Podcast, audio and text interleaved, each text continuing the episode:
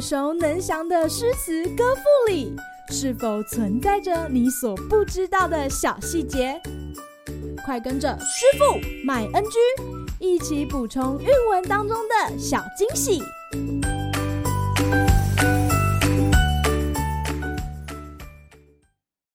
大家好，欢迎来到师傅麦恩居。今天要和大家介绍刘禹锡的《秋词》二首其一。自古逢秋悲寂寥，我言秋日胜春朝。晴空一鹤排云上，便引诗情到碧霄。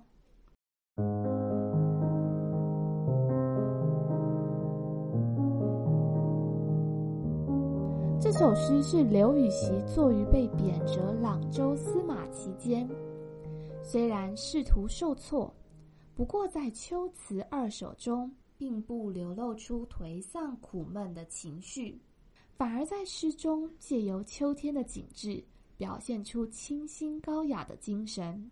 诗中前两句颠覆了文学传统中的悲秋基调，点出本诗歌咏秋天、喜爱秋天的主题；而后二句描绘一只鹤鸟展翼翱翔，朝向云端深处高飞的情景。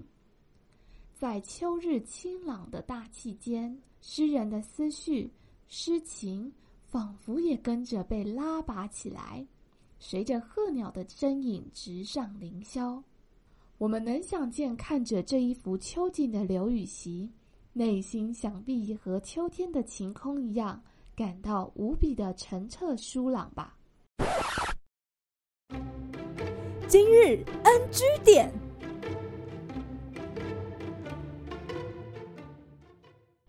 跟着师傅读了这么多唐诗之后，小朋友们有没有发现，春天与秋天是诗作当中最常出现的季节背景？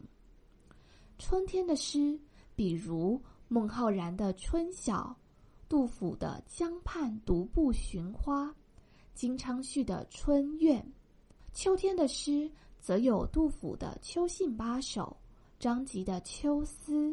王昌龄的《长信秋词》等等，外在的自然景物与气候影响着诗人的心情，并随而反映在作品当中。经年累世下来，便形成中国文学中伤春悲秋的传统。春天虽然洋溢着万物新生的朝气，一片万紫千红。却也不时撩拨起诗人内心烦乱的思绪，甚至因烦恼春天太短或来得太迟，引发了伤感之情。而秋天草木凋零，往往给人萧瑟肃杀之感，自然也蕴藉着孤寂惆怅的情绪。本诗的前两句，刘禹锡就点出自古以来悲秋的传统。但他不和大多数的文人一样，因为秋天而发出寂寞悲凉的喟叹。相反的，他歌咏秋天，表明自己喜欢金风送爽的季节更胜于春天。虽然秋日有悲伤的基调，但秋高气爽的天气也能激起创作的情致。在《秋词》的第二首，刘禹锡也借由岂如春色走人狂一句，赞美了秋天繁华落尽后的清新，可说是为悲秋传统翻案，让读者多了一种欣赏享受秋天的视角呢。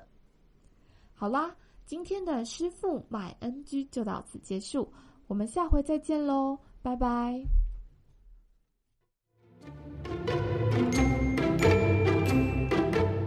感谢收听今天的师傅麦恩居。想要了解更多有关韵文的趣味知识，请记得按下订阅键，follow 我们，让你的诗词歌赋不 NG。